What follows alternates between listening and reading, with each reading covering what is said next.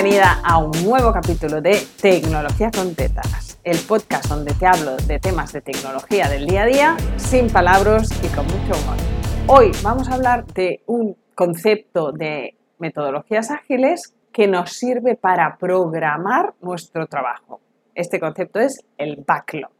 Backlog en inglés es todo lo que tienes en la mochila.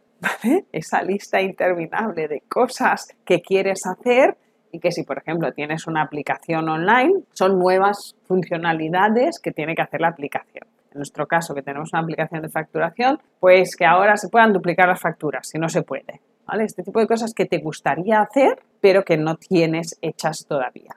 De estas tenemos todas. Levante la mano la que no tenga, ¿vale? Pero me parece muy interesante explicarte cómo las metodologías ágiles tratan el backlog, porque te ayuda a tener una claridad fantástica y te ayuda a avanzar. Si nunca has oído hablar de metodologías ágiles, tenemos un capítulo anterior donde te lo cuento, pero sí que quiero explicarte cómo organizan las tareas las metodologías ágiles. En metodologías ágiles las tareas se desglosan como si fueran una serie friki de televisión o de Netflix. Esto piensa que fue creado por gente del sector para el sector, ¿vale? Con lo cual, un gran proyecto en metodología ágil se llama un epic. Y esas epics se desglosan en stories. Y cada story es como bien explica su nombre, el nombre es muy adecuado, empieza y acaba. Y ahora te voy a poner ejemplos de esto para que lo entiendas muy bien porque te va a cambiar la cabeza. Lo que tienes que entender es que una story en metodología ágil tiene un principio y un fin en sí misma. Y te voy a poner el ejemplo con una página web, ¿vale? Imagina que tu página web va a tener cinco páginas, ¿no? Pues vas a tener una web, va a tener unas fotos, un copy, ¿vale? Y entonces en nuestro planificador habitual, no ágil, dices hacer la web, ¿no? Sería como el gran proyecto. Entonces tienes un apartado 1 o un subapartado que dice material necesario para la web.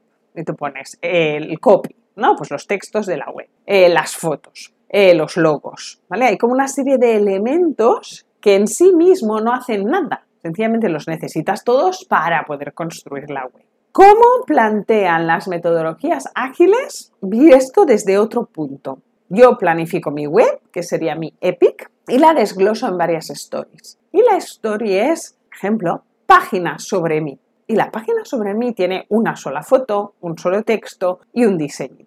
¿Qué quiere decir? Que tú puedes iniciar y acabar la story de la página sobre mí sin acabar las demás. Porque el concepto de ágil, que ya te lo explicaba en el capítulo anterior, es entregar siempre valor, entregar cosas que funcionan. Es mucho mejor tener terminado el elemento que dice página sobre mí que tener acabado el elemento que dice textos de toda la web. Porque escribir el sobre mí quizás sea una mañana de sentarse y hacerlo. Y ya está, y esa página la tienes hecha la puedes publicar. Mientras que en la visión no ágil tienes una serie de tareas que te van desgastando y que no producen resultado. Y si te estás liando la cabeza, te recomiendo que eches para atrás y lo vuelvas a escuchar. Sí, porque esto es un punto crítico que desbloquea a muchos de mis clientes. Es hablar de cosas que empiezan y terminan y que cuando terminas esa tarea se puede entregar y funciona. Y si empiezas a desglosar tus proyectos de manera ágil, que es como hacemos los técnicos, verás que se desbloquean un montón de mierdas, con perdón, que tienes encima de tu mesa. Así que este palabra con el que empezaba, que era backlog, es el listado de elementos que tienen un inicio y que tienen un final que están pendientes de ejecutar. En metodologías ágiles, el backlog no es hacer unas fotos, escribir un texto, hacer un diseño. El backlog se compone de elementos que cuando se acaban se pueden entregar y se pueden usar. Yo te reto a que empieces a hacer tus listas de pendientes así, porque puedes tener una lista de pendientes que sea enviar la factura al cliente tal. Le empiezas, la terminas, envías la factura y eso está funcionando, vamos a entrecomillar, ¿vale? Pero está terminado. No tienes calcular el IRPF. Es que calcular el IRPF no te sirve de nada, suelto, no da resultado, ¿vale? Tienes que hacer como unidades que tengan sentido por sí mismas. Y este concepto de unidades que tienen sentido en sí mismas es un concepto que no veo en la mayoría de planes de educación, ni en la mayoría de mentorías, ni en la mayoría de formaciones de planificación. ¿Sí? Estamos muy acostumbrados a desglosar tareas. Y las tareas son infinitas y puedes llegar a ejecutar tareas infinitas sin tener resultados. Esto es muy terrible. ¿Vale? Con lo cual, lo que enseñamos desde las metodologías ágiles es a tener una lista infinita, ¿eh? que no te pienses que es que nos, también es infinita porque nuestra imaginación es infinita y podemos querer y desear infinitas cosas. Pero es una lista de tareas infinitas que cada vez que termino una tarea tengo un resultado. Y a nivel del coco, esto es muchísimo mejor. Es como voy tachando y además voy viendo cosas. Este es el cambio de chip que vamos a intentar buscar. Una vez tenemos esta lista enorme e interminable, piensa que el backlog siempre se le van añadiendo cosas, siempre se te ocurren cosas nuevas que quieres innovar, ¿vale? Pero las pones en el backlog, las desglosas, ¿no? Si se te ocurre, imagínate, voy a hacer un nuevo programa online premium de estos que valen 10.000 euros, ¿vale? Entonces, este es tu Epic. Y desglosas, por ejemplo, cada uno de los módulos con inicio y fin. Módulo 1, voy a explicar te pongo un ejemplo personal, ¿no? Voy a explicar la teoría de la falda. Un día la contaré aquí en el podcast. Esto es un módulo de inicio y fin. Una vez hayas acabado esto, ya lo puedes publicar dentro de tu curso. Si no empezamos por voy a inventar un logo, que igual también lo necesitas, ¿eh? pero igual no. Pero si necesitas el logo porque es absolutamente imprescindible, tienes una story que es imagen corporativa, imagen gráfica, plantillas y después vas ejecutando. Si por ejemplo tienes creación de contenido y maquetación separado, porque es una inútil del diseño como soy yo, no son dos tareas separadas, es la misma tarea, porque hasta que está maquetado no puede salir. Entonces, no, no, haces tareas dependientes, que es lo que hacen la mayoría de teorías, sino que haces paquetes enteros, con todos sus rollos dependientes ahí dentro. Todo este backlog, en Agile, en las metodologías más clásicas, ¿no? Donde el equipo está en el mismo eh, oficina, hay una pared esto se hace con post-its pegados en una pared o con papeles con imanes, ¿vale? Ahí ya cada uno lo que tenga. Sí que es verdad que el papel con imán se despega menos porque el post-it, mm, pero ahí depende de, las preferencias. Si los vas a pegar y despegar mucho, los imanes van mejores. Si van a estar bastante fijos, los post-its se pegan mejor, ¿vale? Si pasa alguien y se cae contra la pizarra, no se desmonta todo. Nos ha pasado en trabajos anteriores de perder todo el backlog porque alguien se cayó contra la pizarra. Esa pared donde tenemos nuestro backlog tiene tres columnas. Backlog, o sea, mm, flipadas que se me van ocurriendo en curso y terminadas. Ahí encontrarás diferentes metodologías, pero estas tres siempre están. Esta fase de en curso se puede separar, pero la gracia de la gestión del backlog es que la columna de medio, la de en curso, tiene un máximo permitido. Del estilo, somos un equipo, los equipos de Scrum Scrum, si lo pregunto, ¿vale?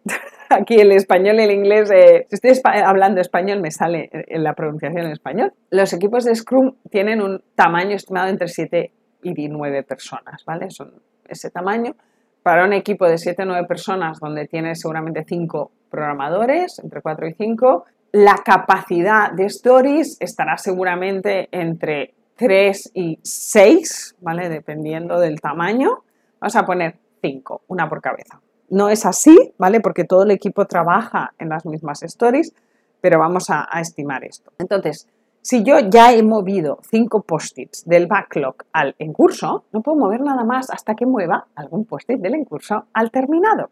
O agarre un post-it del en curso y lo vuelvo a mover al backlog porque hay un pollo urgente que tengo que mover.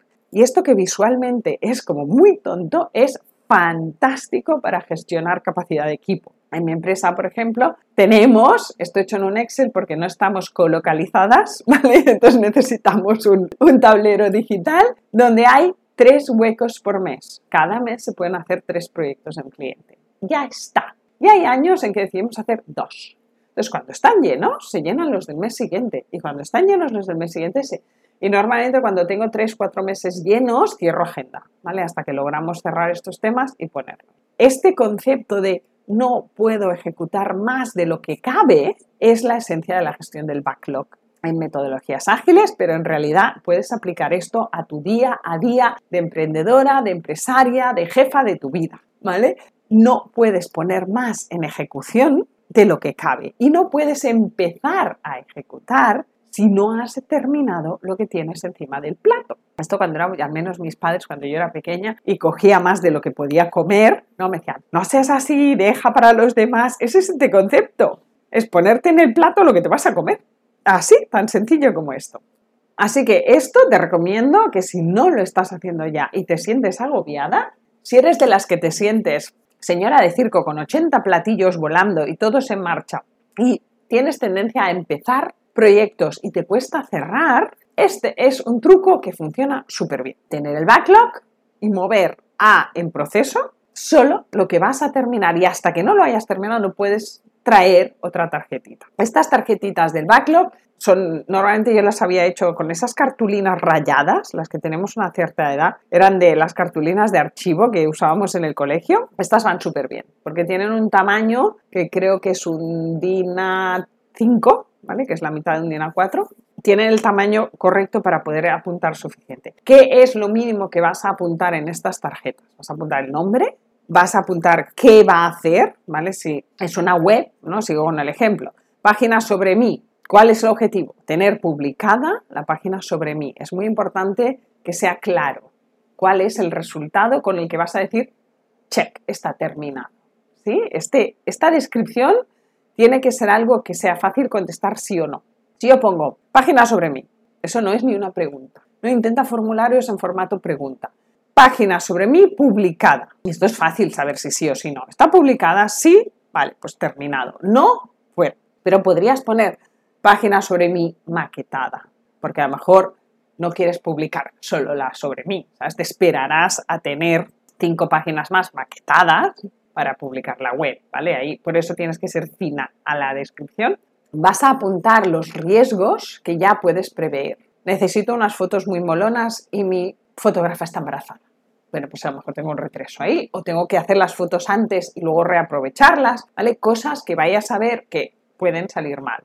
O el copy que me han hecho no me gusta, o estoy pendiente del diseño, es decir, ahí ya apuntamos cosas que nos pueden perjudicar a la hora de sacar ese post-it del en proceso al terminado. Y también pondremos una estimación de tiempo y de coste si lo vas a subcontratar es una estimación de coste, si lo vas a hacer tú es una estimación de tiempo. Si tienes dudas sobre cómo estimar tiempo, te remito al capítulo sobre estimaciones de tiempo y planificación de principio de año, donde te cuento el truco del 321 para estimar correctamente.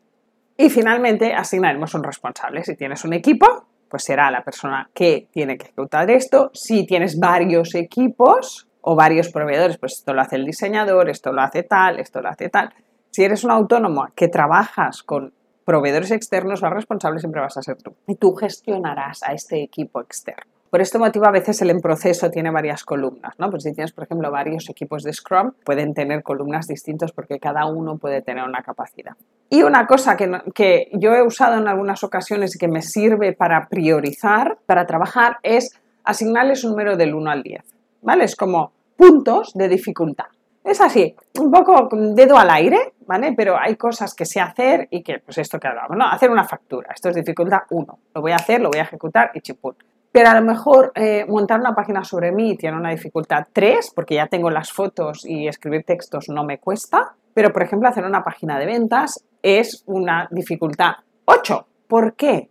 porque yo puedo hacer el texto, pero soy incapaz de hacer una página bonita. Entonces tengo que subcontratar este diseño. Y entonces la gestión de esa página se complica porque ya tiene a un externo, soy autónoma para hacer esto. ¿Vale? Entonces, este de 0 a 10, que es muy intuitivo en función de lo difícil que me parece que va a ser acabar esta tarea a tiempo, es un medidor muy fiable a la hora de mover post-its. ¿vale? Si muevo 5 post-its que tienen dificultad 8, estoy pasando. Entonces tengo que coger uno de los post-its de dificultad 8, devolverlo al backlog y traerme a lo mejor un par de dificultad 2, porque sé que esto lo puedo ir pasando. Es decir, no puedo ocupar las 5 posiciones de la columna de en curso con 5 cosas muy difíciles. Porque si se me atascan las 5, me atasco completamente y ya no tengo manera de salir de ahí. Estoy parada durante cinco meses. En cambio, si ocupo tres con proyectos complejos y me dejo dos huecos para que vayan pasando, ¿sí? para generar este flow que hablábamos el primer día, como mínimo voy despejando backlog. Entonces, cuidado con llenarnos de temas súper complejos, todos encima de la mesa, porque no estamos dejando hueco a poder ir limpiando nuestra lista de pendientes de cosas fáciles. Así que si tienes como mucha diversidad de temas, te recomiendo que pongas este del 1 al 10 una estimación de dificultad, que es personal y no metódica, pero es muy fiable. Y con esto tendrás controlado tu velocidad de crucero. Y a medida que vayas trabajando, irás viendo cuál es tu capacidad máxima y podrás regular mucho mejor cuántos clientes puedes recoger cada mes, cuántos clientes puedes cerrar, porque una cosa es empezar proyectos con clientes y la otra es cerrar el proyecto con el cliente, que no siempre es el mismo mes. Entonces, este flujo de cuánto puedo hacer te ayudará, por un lado, a tener mejor control de estos proyectos, pero también a delegar mejor cuando tengas que crecer y a poner precios más adecuados, porque no es lo mismo poner precios para hacer dos proyectos al mes que poner precios para hacer ocho proyectos al mes y acabarlos a lo largo de los próximos ocho meses.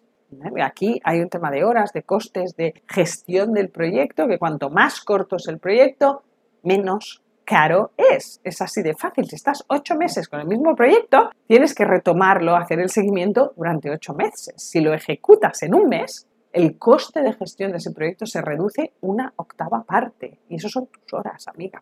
Especialmente si te dedicas a mecánicas digitales o parecidos, esto es importante, empezar y ejecutar y acabar lo antes posible. Espero que te haya servido para desbloquear tu 2022 este consejo sobre backlog en metodologías ágiles. Este es un nuevo capítulo de Tecnología con Tetas, el podcast sobre tecnología del día a día con pocos palabras y mucho humor.